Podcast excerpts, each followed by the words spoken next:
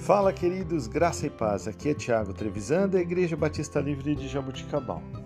Vamos para o nosso devocional 868.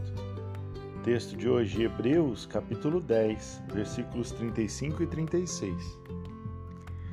Por isso, não abram mão da confiança que vocês têm. Ela será ricamente recompensada.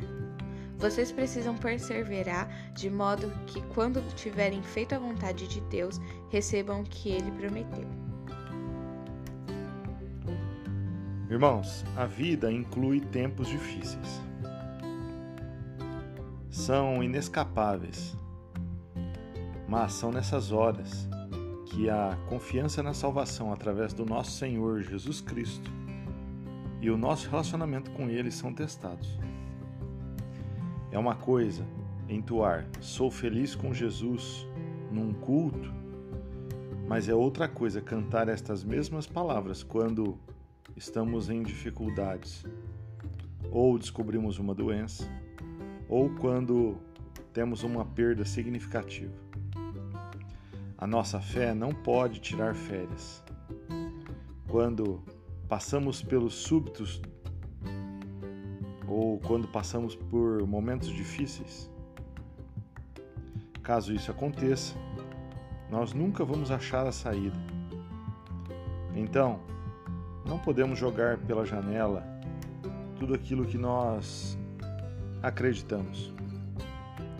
Persevere, continue tomando um passo de cada vez, confiando que Deus lhe dará força para o próximo passo não importa quão difícil o momento, não se desespere.